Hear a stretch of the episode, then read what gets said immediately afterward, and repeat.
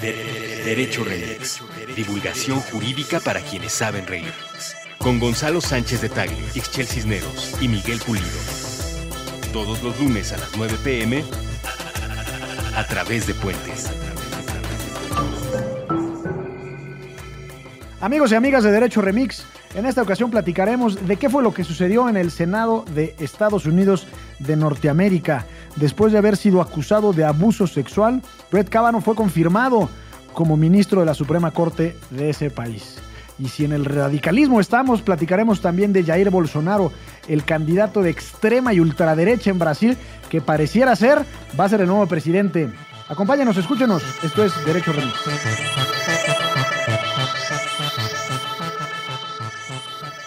Buenos días, buenas tardes, buenas noches, bonita madrugada o cualquiera que sea la circunstancia en la que se encuentren dentro de esa dimensión a la que solemos llamar tiempo. Oye, ese, ¿por qué tan pausado ahora? Estamos volviendo al che, che, che- Chevrolet del 73, ¿o cómo dices? A Calimán, al propio, ¿cómo se llama este personaje relevantísimo de la astronomía? ¿Eh? Sí, sí el de Cosmos. Ok. no sé qué Sí saben, estamos es. hablando. Carl Sagan. Carl Ah, Carl Sagan. Ah. ah, Carl Sagan. Sí, por un momento pensé en Jaime Maussan. Pues también, ¿no? Podría ser. El propio Eh, Jaime. ¿Quién sí mandamos a saludar, no? Sí, es Jaime, sí, pues como sea, nos Deberíamos de divierte. invitar un día aquí a platicar del derecho del- de, de las constelaciones. Sí, pues No, del derecho de... De los ovnis, de los marcianos. Ajá, de las pers- personas no personas. de los seres extraterrestres. Eh, ya pudieron escuchar las voces de Ixchel Cisneros, los ojos más jurisconsultos de toda la constelación planetaria. Híjole, ¿cómo le va? Y además, Gonzalo Sánchez de Tagle, el abogado más laureado de todas, absolutamente todas las dimensiones temporales, físicas y los estados sólidos de y la hoyos de materia. gusano. Aquí andamos. Incluso el de los que habla Jaime Maussan. Incluso de esos.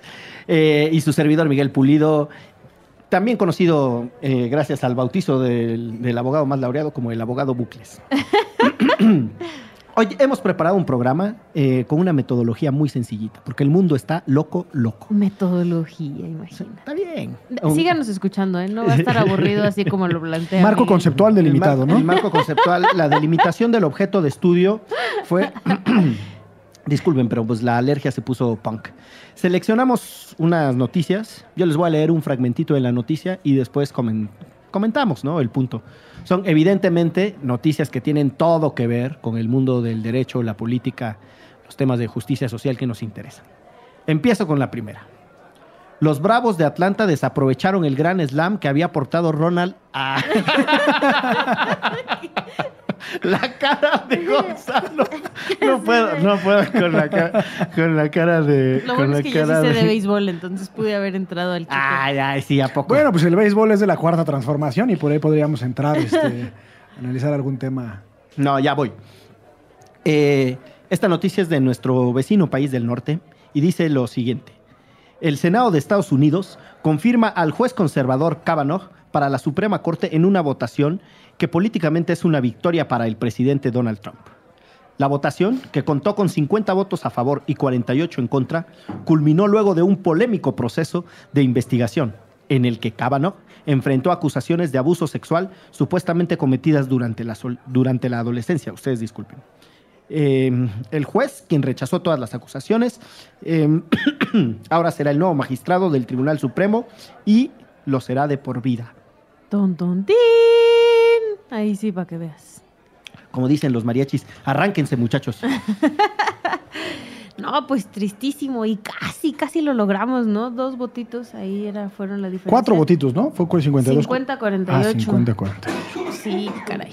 Pues yo creo que mm, muy malas noticias para la democracia en Estados Unidos, nuestro vecino del norte, que un personaje no solo eh, muy conservador, sino que además haya sido señalado este, por violación por algunas mujeres y que aún así lo hayan nombrado este ministro cuando pues son de esos puestos bien tremendísimos para todos los países, como ya han explicado ustedes los abogados. A mí se me hace un tema, digamos, más allá de delicado, se me hace muy interesante por varias cosas. La primera, por el interés que ponen en Estados Unidos, y sobre todo en este caso la Cámara de Senadores, por hacer una evaluación profunda, sustantiva, de quién va a ocupar un cargo en la Suprema Corte de Justicia de allá. Igualito como lo hicimos aquí cuando se nombró a Medina Mora, Uy, ¿no? sí. Claro. sí, Lo mismito. duda. El, lo- el- el mismo escrutinio, ¿no? El la misma rigor, profundidad, sí. el mismo rigor. Sin importarle el casos como Atenco, por ejemplo. Entonces, esa es una. eh, en el caso de, de Kavanaugh, el actual ya ministro o justice de la Suprema Corte de Estados Unidos, que se llama, le dicen justice, como justicias, como si fueran superhéroes, ¿no? Órale. Y se ponen calzoncitos afuera de las mallas. Pues no sabemos qué usen debajo de la toga. A lo mejor sí traen así el calzón arriba del pantalón como Superman. Claro. Ahora, es, en Estados Unidos es muy común que, el- que los presidentes, al momento de nominar a quien eventualmente puede ser aprobado por el Senado como, como ministro de la Suprema Corte, pues claramente tenga una ideología muy similar a aquella del presidente, en este caso conservador, y, y- y este cuate es católico y muy católico, entonces asumiríamos que sus votos van a ir en contra de lo que nosotros consideramos eh, pues, derechos humanos progresistas y demás, ¿no? Ahora, eso está bien en el sentido de que pues, es una prerrogativa de Trump. Este juez es así y, y digamos que refleja parte de la intencionalidad de, de- tanto de Trump como del Senado. Lo delicado del caso es que en este proceso eh, la doctora Ford lo acusa de abuso sexual. De ataque sexual. Bueno, digo, no. Sí, no de No, violación, no, no. sino de... Exacto, no quiero minimizar el ataque del que lo acusan, que es tremendísimo, pero no de violación, sino de un intento de violación. La, la- la descripción de la doctora Ford es que la atacó, la, la tapó la boca, la trataron de meter a un baño por la fuerza, le hicieron tocamientos. Insisto, no estoy minimizando en absoluto la conducta, estoy eh, Nada más describiendo. Este, y después ella forcejeó y en el forcejeo alcanzó a escapar, se escondió en un baño y eh, le- ella relata en su testimonio ante el Senado, que hay que explicar por qué tuvo que rendir un testimonio ante el Senado, que después escuchó la risa de Kavanaugh y Mark Judge, que era el amigo con el que él iba, y que eso describe la doctora, y que se fueron. Y, y sobre eso quisiera hacer dos, a lo mejor me pongo medio abogado de Lucifer, pero dos preguntas. La primera es, bueno, más que ponerme como abogado de Lucifer, lo que Fox, la cadena de televisión que es ultraconservadora, y amigos decían, una, es que esto había pasado hace, no sé, pero muchos años cuando este muchacho era adolescente, En el high school, ¿no? en el high school, y que es que- como la prepa acá. lo que es el bachillerato, ¿no? Y que en realidad, pues, de alguna forma, el tiempo y la edad y la hormona, pues lo exculpaban en un caso como estos para ser eh, el- electo como ministro de la Suprema Corte. Ese sería el primer caso, es decir, si algo que hiciste a los 17 años deberías de arrastrarlo hasta el día de hoy. Y lo pongo como pregunta. Y la segunda, y aquí sí es quizás un tema de Lucifer, es por qué en un escenario político tan polarizado como en Estados Unidos, le habríamos de hacer caso a las declaraciones de una mujer, en este caso que acusa de haber sido víctima de, de abuso sexual, y no a la de él que dice que no. Porque aparentemente es una especie como de mi palabra contra la tuya, ¿no? Sí, quedó en un tete a tete. Eh, no sé, se los pregunto a ti, Shell, ¿qué opinas de eso? Pues justo creo que por este tipo de casos muchísimas mujeres tienen miedo a denunciar, pues porque casi siempre pesa más, aunque sea eh, mi declaración contra la tuya, la tuya, ¿no? Porque al final de cuenta esto ella pudo haberlo guardado a lo mejor tanto tiempo o a lo mejor lo denunció y no pasó a más, eh, a lo mejor lo denunció dentro de la escuela y no hubo ninguna recepción em, como suele suceder en los casos de, agresión sexual o de violación en casi todo el mundo. ¿no? En el caso concreto, es la primera vez que ella habla del, del evento. Y lo hace en una carta que le envía a su congresista, que es la senadora, si mal no estoy de apellido, Feinstein, de California. Eh, a ver, las, las preguntas de Gonzalo me parece que son las que flotan en el ambiente. Y yo quisiera empezar por la, la respuesta de Ixchel.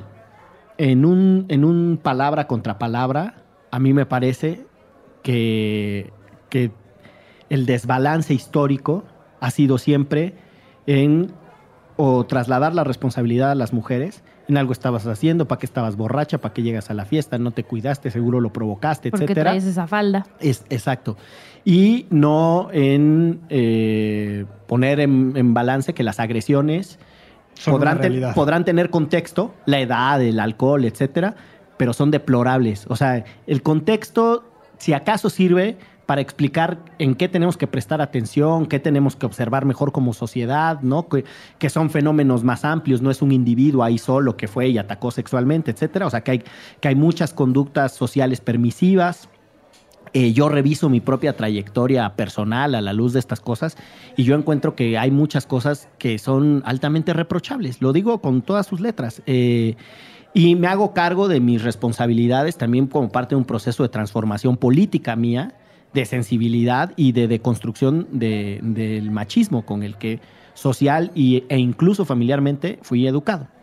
Pero esas contextualizaciones y esas discusiones, insisto, no son para relativizar la conducta. Con lo que voy a tu segunda pregunta, o sea, minimizar el evento decir, bueno, pues sí, pero la violencia sexual cuando uno es joven y son travesuras de chamacos, etcétera, es un absurdo. Hay un extraordinario artículo de Jimena Ábalos en la página de Antifaz que se llama También es violencia y tampoco es normal. Y creo que ese es uno de los puntos de... Ahorita regresamos a la, a la designación de Kavanaugh y las complejidades. El hecho de que los ultraconservadores se hayan atrevido a poner en la agenda que hay que normalizar esas conductas, pues capaz que sí pasó, pero ni es tan grave. El hecho de que se hayan atrevido a hacer ese uno de los hilos narrativos de defensa de Kavanaugh y que la gente lo haya comprado, dice mucho lo que tenemos que resolver y dice mucho del, proceso eh, de construcción de una opinión pública sólida y más valiente en desmontar un montón de cosas una nota sobre el proceso de designación de Kavanaugh y si algo que sucedió cuando eras muy joven tendría que impactar absolutamente toda tu vida.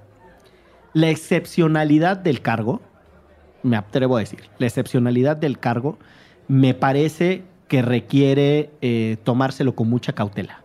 O sea, pues sí, solo son nueve fulanos, si mal no estoy, en la Suprema Corte de Estados Unidos, son nueve, eh, o fulanas. O fulanas, o sea, son nueve personas en la, en la Suprema Corte, están ahí de por vida, de por vida, no es cualquier cosa. O sea, sí creo que hay una excepcionalidad en el cargo. Segundo, si la discusión fuese si una persona que cometió un error tiene derecho a enmendar su vida, yo incluso me atrevería a decir que estamos en otro planteamiento.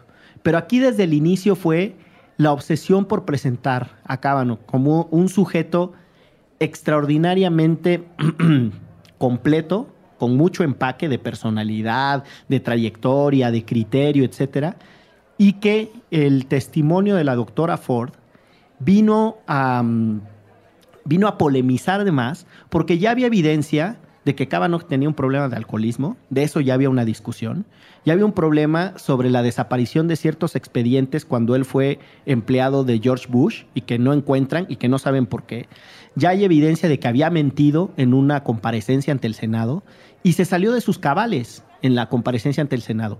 Entonces, independientemente de la discusión particular del, caso de la doctora Ford, muchos tenían muchas preocupaciones sobre el personaje en su conjunto, a lo que esto se agregaba y, hacía redonda la preocupación.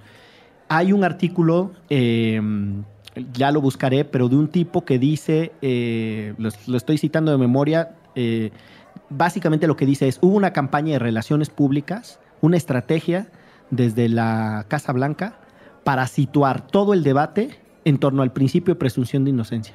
Porque si hay algo que aman los gringos, es el principio de presunción de inocencia. Eso y sus armas y la libertad de expresión. Entonces llevaron el debate a algo que desde mi perspectiva no era. No estaban discutiendo la presunción de inocencia del doctor Kavanaugh. Era una discusión política sobre el merecimiento o no de alguien que va a decidir por todo un país y una votación tan dividida es una mala noticia por todas partes y agrego lo que dice, me adhiero a lo que dice Ixchel, que se le crea siempre en un tete a tete solo a los hombres y no a las mujeres, yo creo que forma parte del por qué hay silencio.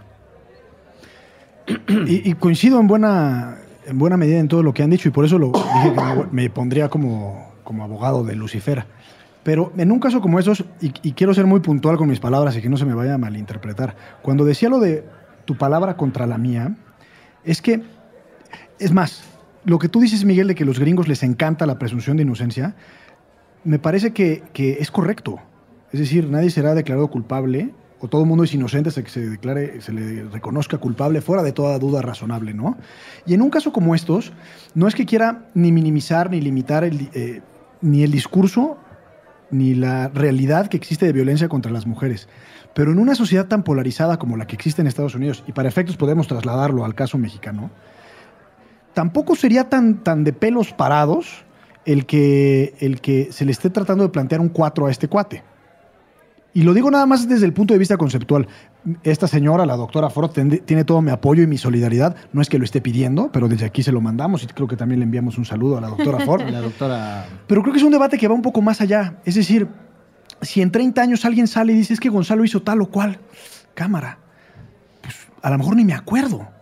Y, y probablemente no haya sido así, pero creo que tenemos que ser también muy responsables desde el punto de vista público con las acusaciones que se hacen y la forma en la que se hace. Ahora, yo coincido con una editorial que sacó el Washington Post respecto a por qué este periódico, en su borde editorial, decía que no se debería confirmar a, a Cábano.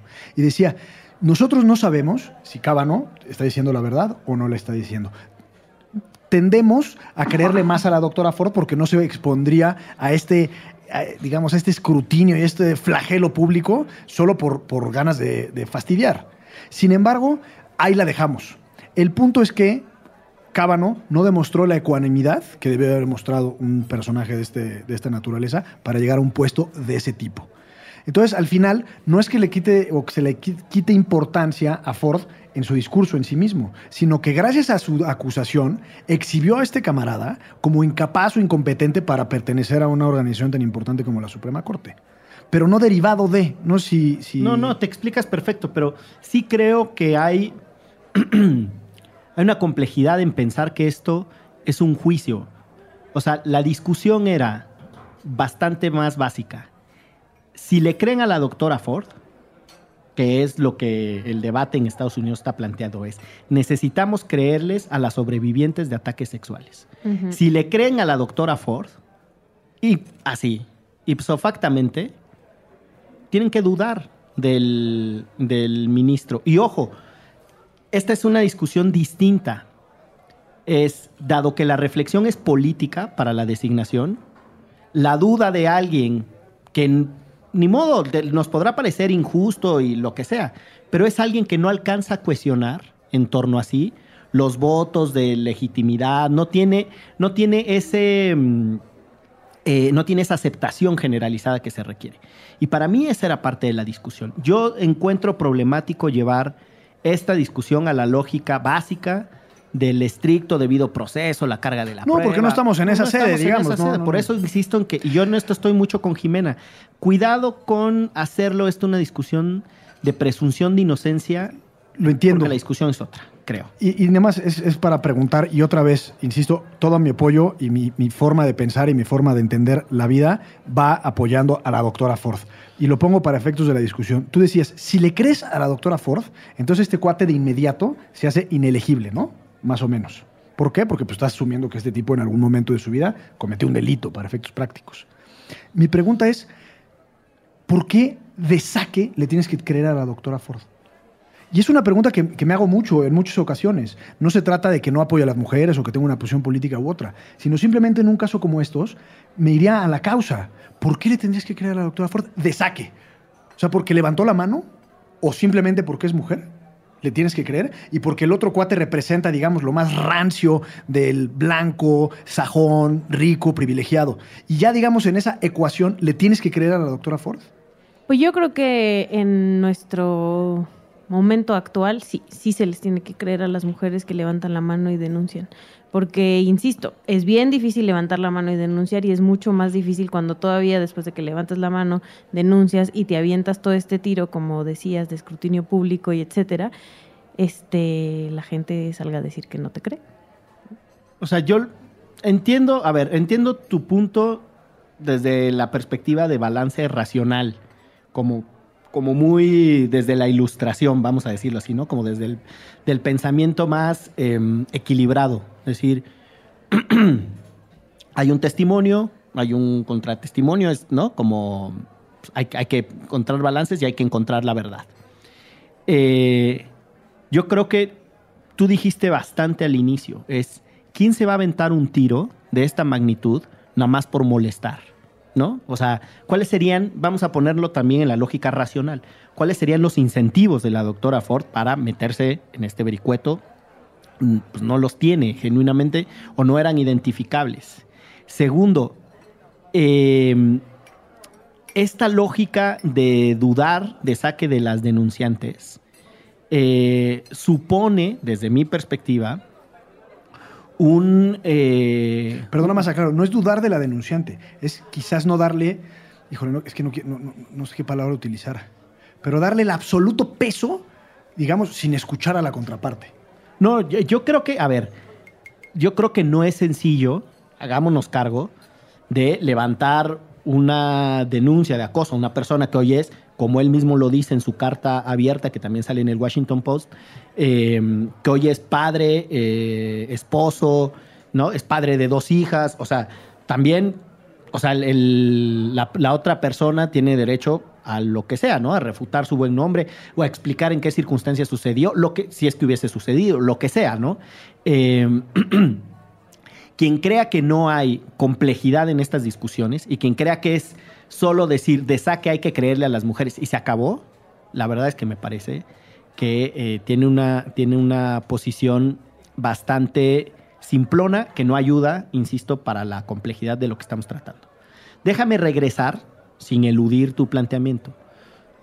Es que existe un patrón de abusos y de ataques y de violencia a las mujeres. Y existe un masivo silencio. Y no hay los incentivos para romper ese silencio.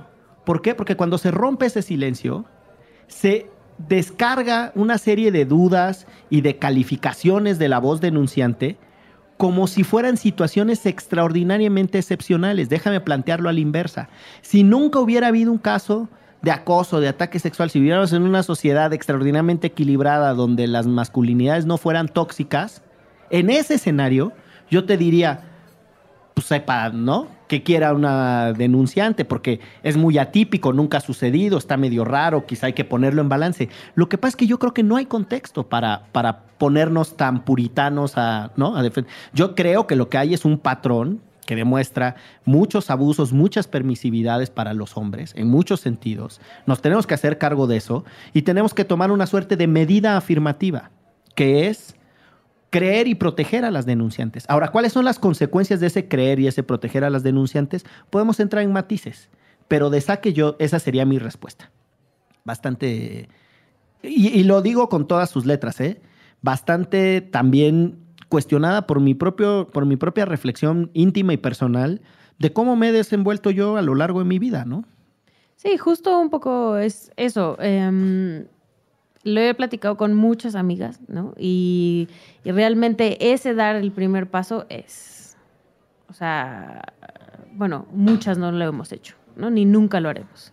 Entonces, dar ese primer paso en un momento como este, ¿no? O sea, en el que estás acusando al futuro ministro del país más poderoso del mundo, pues yo creo que sí te da una carga ahí positiva de que te hayas aventado a hacerlo, ¿no? Y no es como que todo lo que digan las mujeres este, sea necesario creerse, pero en el caso de una agresión y en un contexto como este, como bien decía Miguel, creo que sí hay que ir mucho más allá. O sea, no se puede echar en saco roto el que una mujer se atreva a denunciar.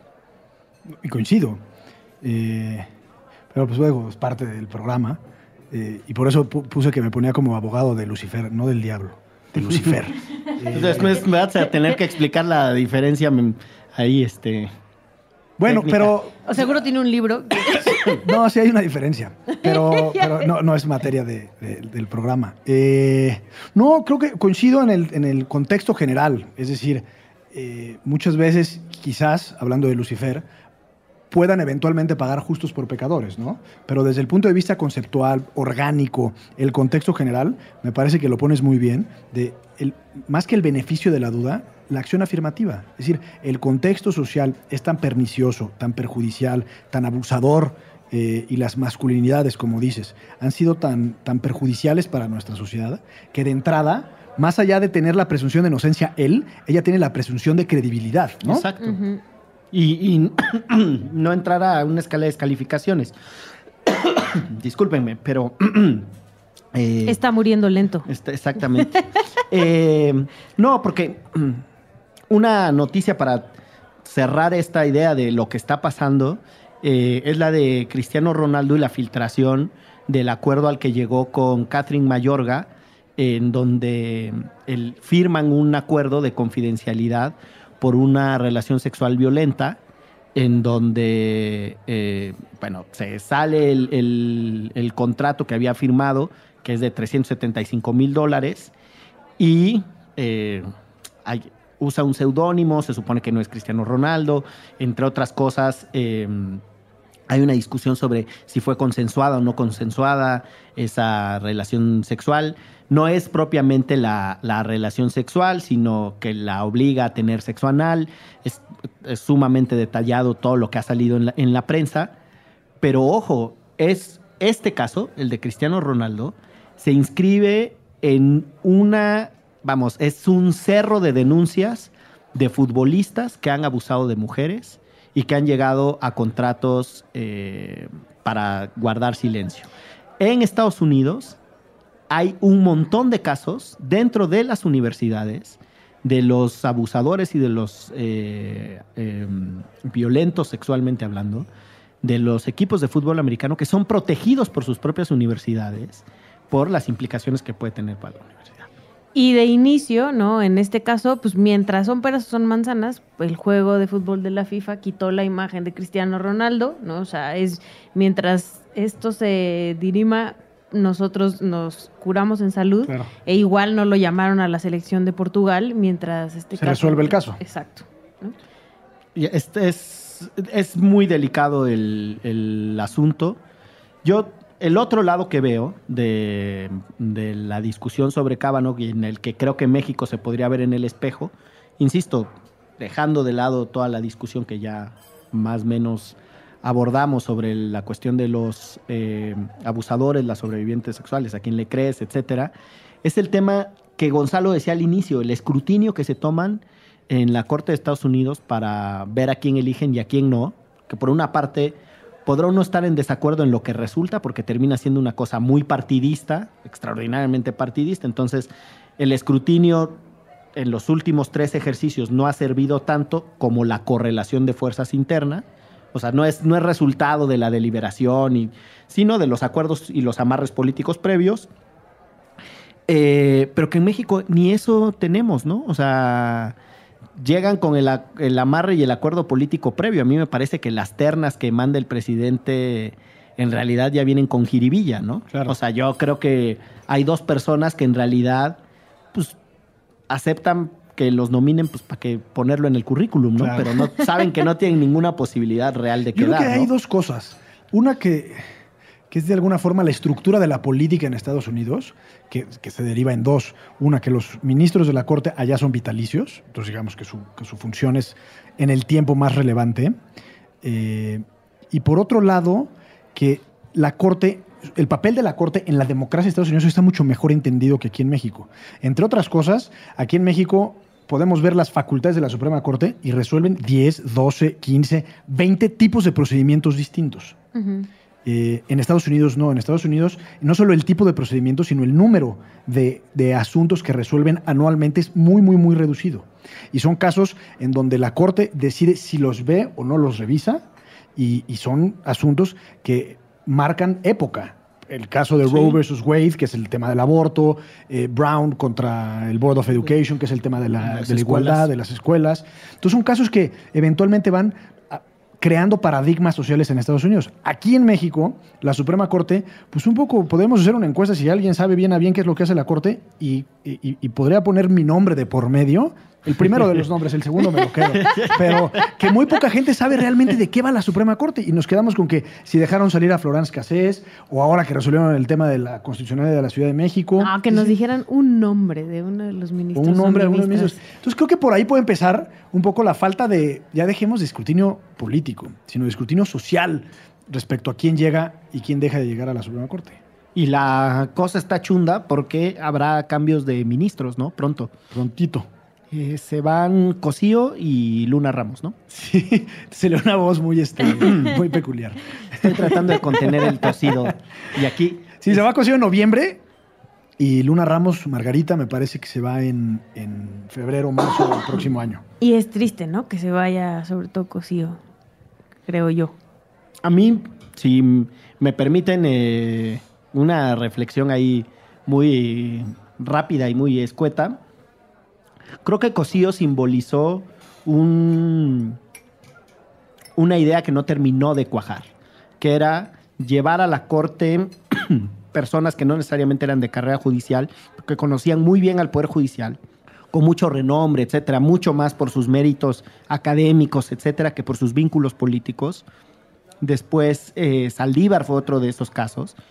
No, bueno, hay muchos. Gutiérrez Ortiz Mena, el ministro Franco, eh, Laines Positec, Pero que no son de que- carrera judicial. Pero tú crees que Pero alguno el de esos tres... Franco, por ejemplo, sí tenía relaciones políticas. Exacto, ¿tú crees que alguno de esos tres que mencionaste vienen por sus méritos académicos y sus contribuciones Te, como ca- te abogados? cambio la pregunta. ¿Tú crees que Cosío y Saldívar, que serían a lo mejor los dos, vienen solo por sus méritos académicos y no grillaron en algún momento? No, no, por supuesto que grillaron, por supuesto que grillaron. Pero para mí era mucho más evidente su contribución eh, Técnica, digamos. técnica y sus aportaciones dogmáticas y los vamos, le echaban pluma, le echaban rollo, Sí, sí, este, sí. Tenían columnas. Sí, discutían sobre el modelo de tribunal, etcétera.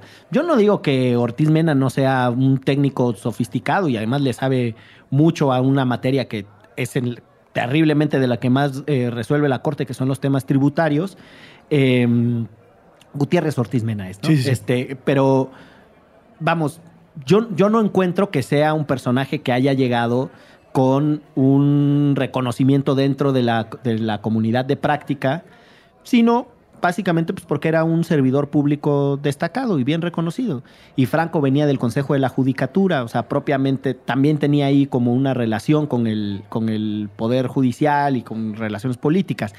Eh, y Laines pues venía de la Procuraduría Fiscal Exacto. y además Laines ha sido siempre muy paciente, ¿no? Estuvo en la PGR y ha sabido encontrar su momento, ha, ha sido como muy disciplinado de, de la clase política y es un abogado muy discreto.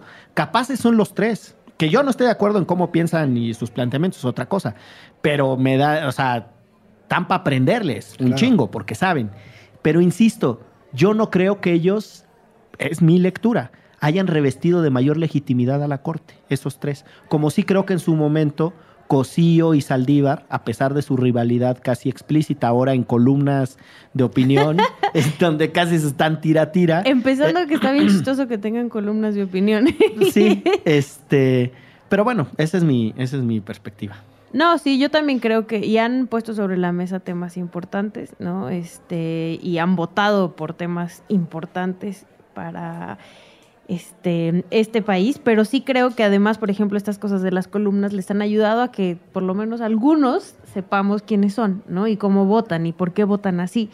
Y al final pues son de los menos conservadores este, Sí, sí, sí. de los que están en la Suprema Corte, ¿no? Entonces sí creo, ahí es donde yo digo la pérdida, porque pues nos puede pasar como en Estados Unidos. Se va Cosío, que es de los menos conservadores, no quiero decir que sea el, el liberal number one, pero este, que llegue alguien mucho más conservador y entonces este O sea, a, ver, a ver de cómo nos toca. exacto.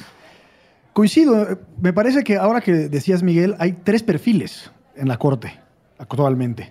Digamos, el perfil netamente político, que sería Franco, Gutiérrez Ortiz Mena, eh, Medina Mora. Medina Mora y algunos otros.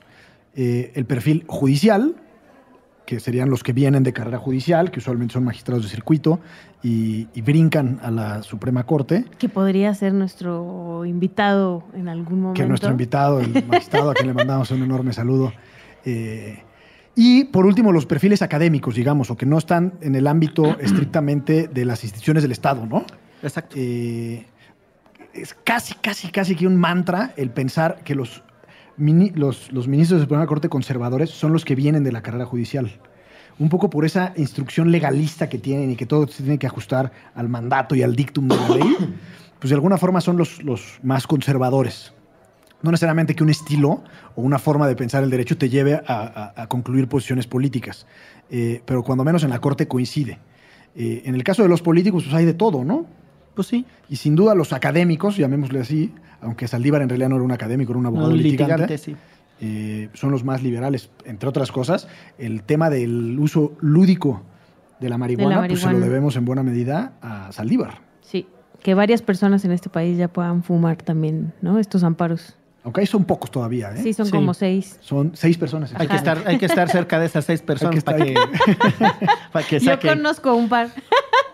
Eh, Pero bueno, y sí viene la, la nominación, para decirle en términos sajones, eh, y, y pues esperemos que, me imagino que el presidente en su momento ya en funciones, pues tomará su tiempo para elegir a- al nuevo ministro, ¿no? Y al final nosotros, pues no quitar el dedo de la llaga de quiénes sean estos personajes, ¿no? O sea, de cuando se nombra esta terna, pues igual buscar que haya un escrutinio, pues a lo mejor no como en Estados Unidos, pero por lo menos un poco más analizado y no nada más una cuestión política como suele suceder aquí.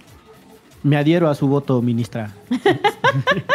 Vamos a hacer una pausa y regresamos aquí a Derecho Remix. De, de- de- derecho remix. Mix. Mix. Mix. Mix. Mi, mi, mi, mi, mi, mi- mix. Un locker es la diferencia entre pasar la noche cuidando tus cosas o simplemente divertirte. Renta tu locker para Tecate Comuna en Kichink y baila toda la noche. kichink.com De, de- de- derecho remix. Mix. Mix. Mix. Volvemos a este Derecho Remix que empezó con una lista de noticias, pero el desarrollo de los temas nos llevó a un extensísimo primer bloque.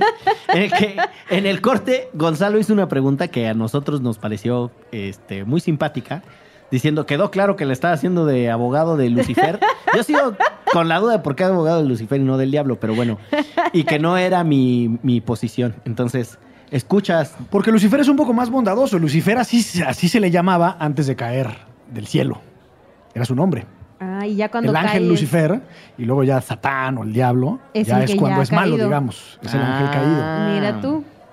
O sea, puedes todavía ser abogado de Lucifer, pero ya abogado del diablo si eres una mala persona, porque eres una mala Pues persona. depende, preguntémosle a los abogados de Duarte, por ejemplo, a ver qué opinan, ¿no? esos son abogados de Lucy Duarte. Sí. Bueno, pero nada, estaba poniendo en un rol que nos toca en estas mesas eh, argumentos para extender el debate. eh, Y para hacerlo más sabroso, para ¿no? hacerlo más Y sabroso. que se extendió, se extendió. Se extendió, se extendió, sí.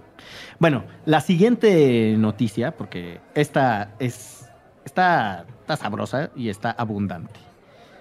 En el. Ese no es vecino país, pero en el querido país del sur, eh, conocido como Brasil.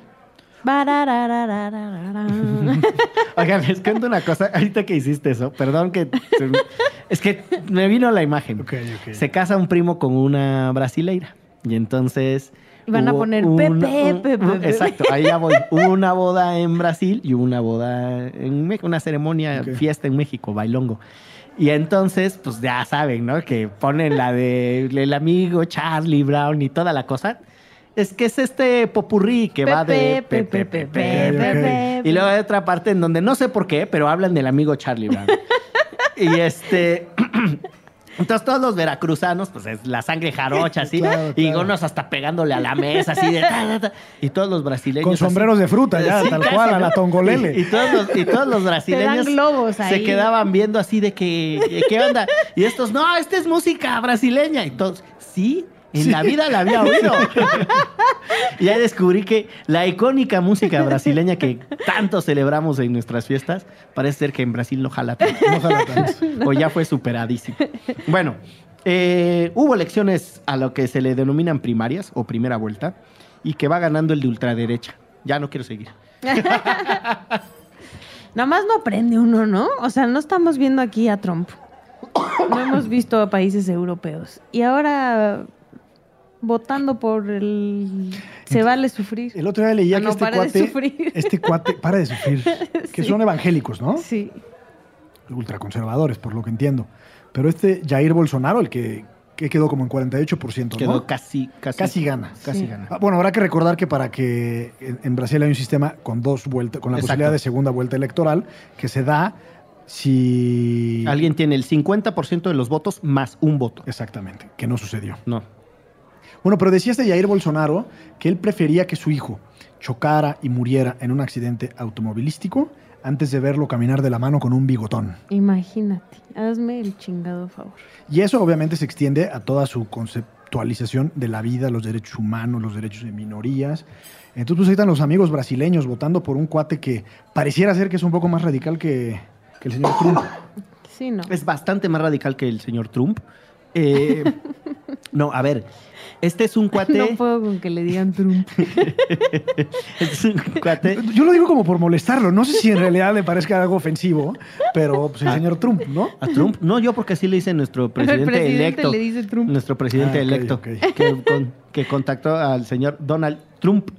Eh, es bastante más radical. O sea, es, es una ultraderecha eh, abiertamente xenófoba, abiertamente racista. O sea, los comentarios de Trump son racistas, pero, o sea, este cuate fue a decir, tiene una frase brutal, el Jair Bolsonaro, que los negros no son útiles ni para reproducirse. Hazme. Eh, tiene, tiene- Bueno, y, y la población negra en Brasil es gigante, además, ¿no? Claro, y además un país con un problema de violencia racial, policial, principalmente contra los negros, que es tremenda. Eh, es, un ex coronel, es un ex miembro del ejército que tiene muchos años en política, tiene casi 30 años de haber estado en muchos puestos en el Congreso. Pero lo que es complicadísimo de, de este cuate es que se agarró de las discusiones sobre la corrupción y de la inseguridad, son sus dos ejes. Y diciendo que la razón por la que eh, Brasil está así, que en eso sí se parece mucho a Trump, es el political correctness, que ser políticamente correcto es parte del problema. Los malos son malos y hay que desgraciarlos, ¿no? Y mano dura contra, contra la criminalidad y mano dura contra la corrupción. Y eso es peligrosísimo porque corrupción hay en la derecha también. Es una de la, la derecha brasileira es súper corrupta, idénticamente corrupta, les diría yo, como, como el PT. Y eso ha sido muy complejo, o sea, en términos de debate, porque la, la izquierda no se... Ahí me está hablando mi papá. Es muy raro que me hable mi papá. Y por WhatsApp es todavía más raro. este, la, la izquierda brasileña no encontró su lugar en las elecciones. Y uno no puede entender por qué si estaban casi en un empate técnico cuando arrancaron propiamente las campañas, 18 y 20%, Haddad es el, el, El a exalcalde Lula, de Sao ¿no? Paulo, el que suplió a Lula. ¿Cómo es que Bolsonaro creció tan rápido? Un bombardeo de noticias sobre la corrupción en el PT, inicios de juicios también contra el propio Haddad. Entonces, el manto de que la izquierda del PT encabeza la corrupción o la, la personifica, pues terminó beneficiando a esta ultraderecha que es peligrosísima. Y que es un poco, o sea, la gente en Estados Unidos, recordemos cuando las elecciones de Donald Trump, no querían votar por Hillary, ¿no? Querían votar por Bernie Sanders. Y al final Una termina buena parte, siendo sí. una buena parte. Al final tiene, termina siendo Hillary la candidata y muchos este, no van a votar. Y entonces, al final, gana Trump, ¿no? Entonces aquí sí aplica el de ir a votar por el menos peor, ¿no? O sea, la neta es que si en este caso en específico es casi cualquiera menos este, ¿no? ¿O cómo? Pues el problema es que tiene está rozando el 50%, o sea, Bueno, en la segunda vuelta recordemos que solo van los dos punteros, ¿no? Pero a lo mejor puede hacer que toda esta gente que posiblemente no fue a votar por todos los escándalos de corrupción en la izquierda, o sea que en mi caso, por ejemplo, yo no hubiera votado por ninguno de los dos porque era demasiado malo para ser verdad, pero si ves que está así de cerrado, voy a la segunda vuelta y voto por quien sea menos este compa. O sea, el- es, es interesante el planteamiento, que es una discusión sobre cómo se pueden revertir tendencias electorales. Si salen a votar los mismos que votaron en las primarias, lo de Bolsonaro parece casi irreversible, porque es mucho más fácil que Bolsonaro se gane unos puntitos del que andan sueltos ahí en el verde y que entonces pierda a Haddad, ¿no? Entonces, que el 51% eh, probabilísticamente es más fácil que quede del lado de Bolsonaro. ¿Cuál es la posibilidad real entonces para revertir esa tendencia haciendo que los que no salieron a votar salgan a votar? Claro. Y ahí me parece súper interesante porque la ecuación es otra, ¿no? Es como convences a la gente que hay algo en riesgo. O sea, que, Sí. que el resultado de las elecciones puede ser desastroso para el país. En un país que está entre apático, cansado y otro apabullado, porque lo que le hicieron a la izquierda la, la maltrataron. Sí, hay, Como, como referente tenemos el caso francés, por ejemplo. Esta Marine Le Pen casi en la primera ronda empata con Macron.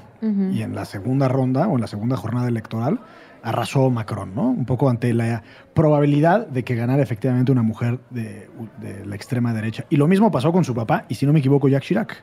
Jean-Marie Le Pen. Sí, recuerdo el Papa, no recuerdo cómo fueron sus Eh, resultados.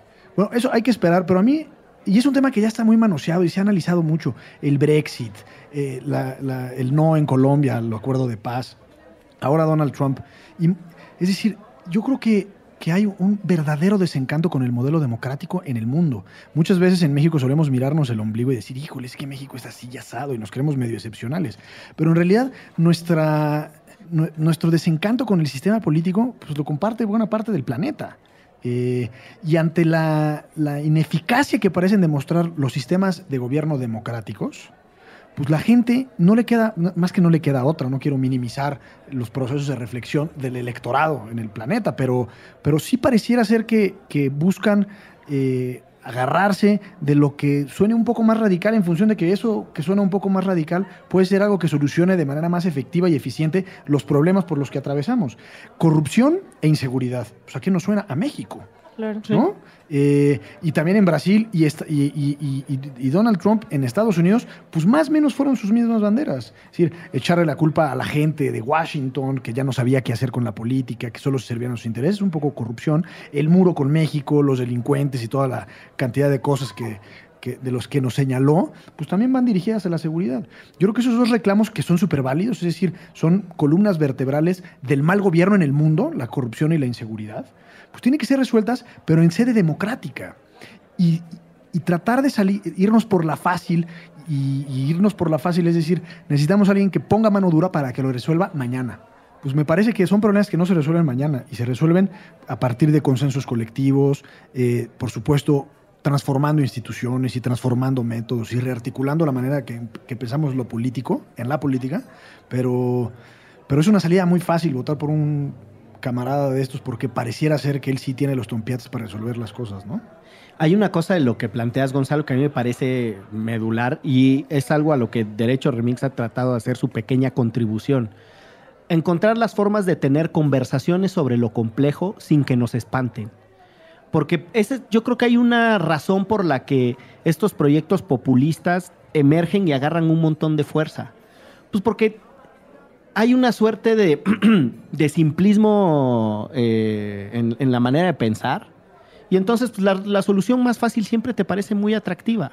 Entonces llega alguien y dice, los problemas de corrupción en realidad son lo que tienen al país súper jodido. No es cierto. Las élites, es complejo cómo negocian, las, el choque de visiones, años de políticas públicas mal diseñadas, pero protegidas tecnocráticamente del debate político. O sea, que no las puedes cuestionar porque tecnocráticamente están blindadas, ¿no?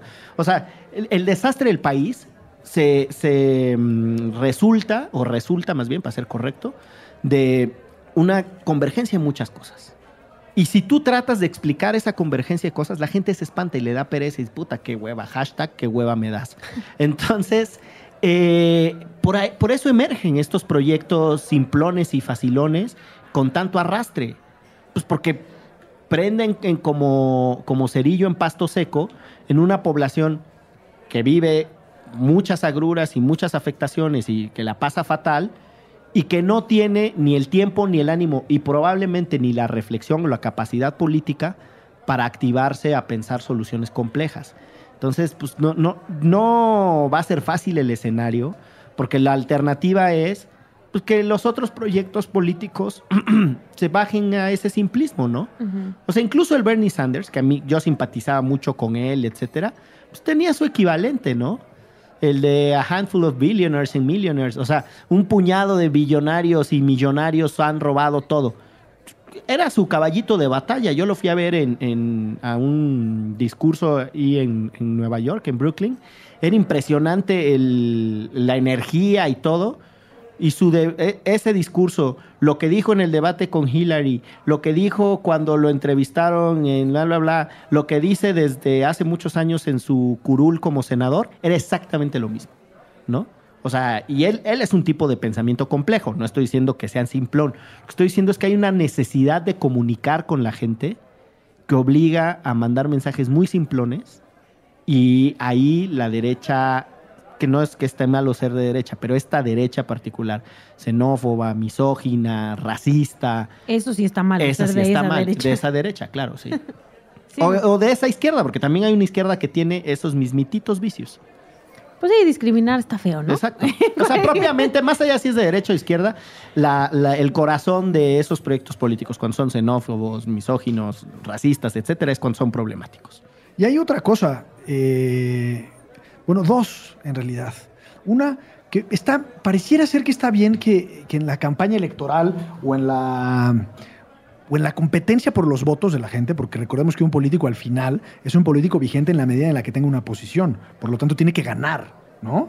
Y, y- y sé que suena muy básico y muy simplista, pero a veces se nos olvida que cuando el político compite, la forma en la que articula sus propuestas lo hace de tal forma que le resulte en una victoria. Claro. Entonces, en campaña es normal ver cómo el discurso y las ideas y las propuestas se reducen a su mínima expresión de tal forma que sean, que, que- que sean cachadas por la gente, ¿no? E incluso compartidas. Y eso está bien. Lo que está mal es que esa, ese discurso tan simplista y tan binario se traduzca en una forma de gobernar. Y eso lo conecto con la segunda cosa. Cuando ganó Donald Trump, nosotros decíamos, bueno, si es que llegara a ganar, porque acuérdense que pensábamos que nunca iba a ganar, pero si fuera a llegar a ganar, pues yo creo que se va a moderar el compadre. O sea, eh, queda claro que no todos los mexicanos son violadores y no todos los mexicanos son asesinos. Y queda claro que es una estupidez el muro, ¿no? Bueno, pues resulta ser Que que, sí, que sí lo sigue siendo, pero para este compadre, pues insiste, ¿no?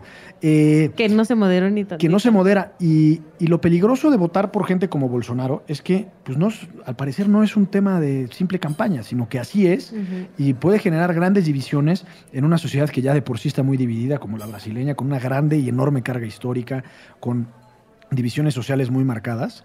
eh, y al final termina haciendo mucho más daño que, que una simple eslogan de campaña. No, totalmente. Una nota de, para ir cerrando de, de contexto. Hay autores eh, que sugieren que hay una coincidencia entre la emergencia de estos proyectos radicales de derechas eh, con estas características y eh, el desmantelamiento de proyectos políticos por la vía judicial. Déjenme lo explico de manera muy sencillita.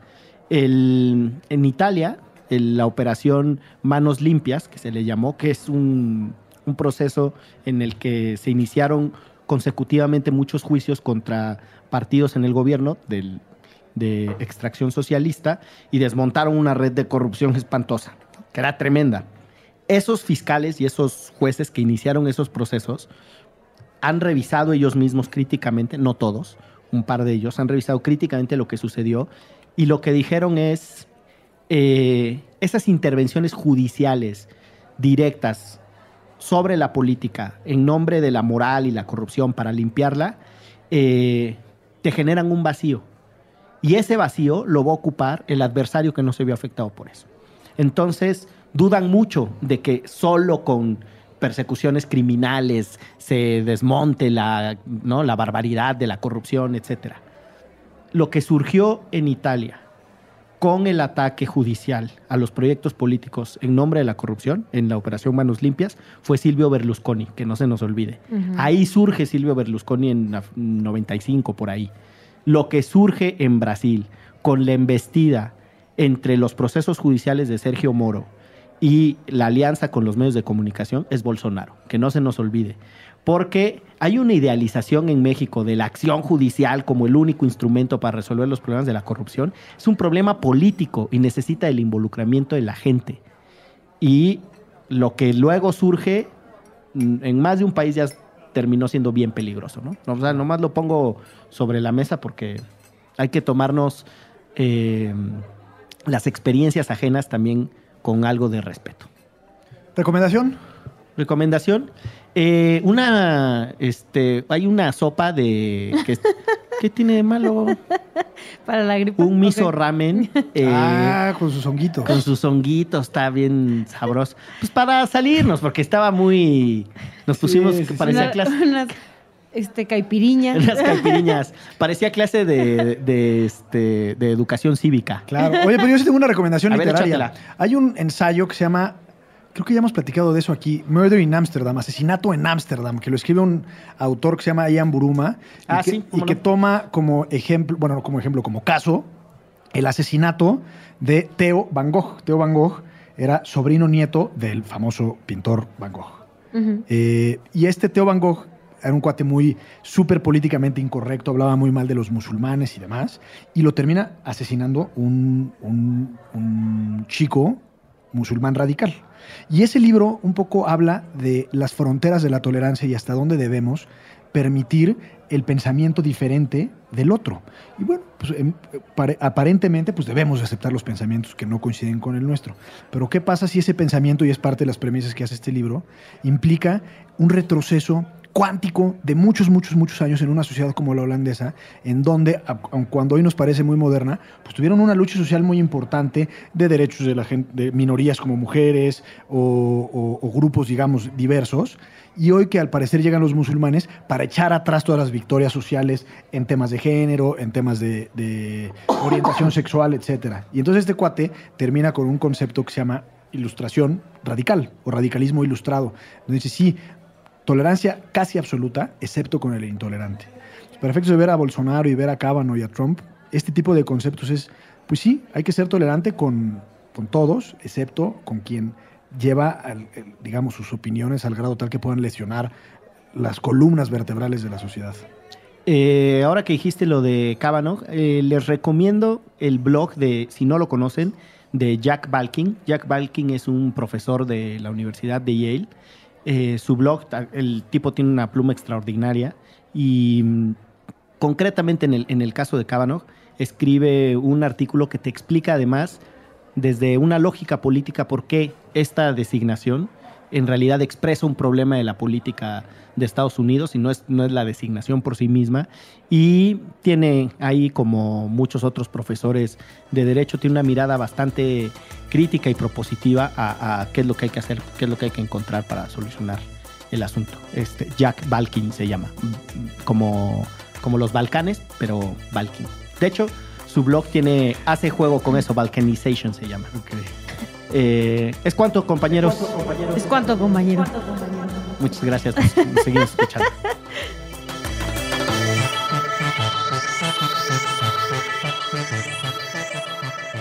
De- de- Derecho Remix. Divulgación jurídica para quienes saben reír. Con Gonzalo Sánchez de Tagle, Ixchel Cisneros y Miguel Pulido. Todos los lunes a las 9 pm a través de Puentes.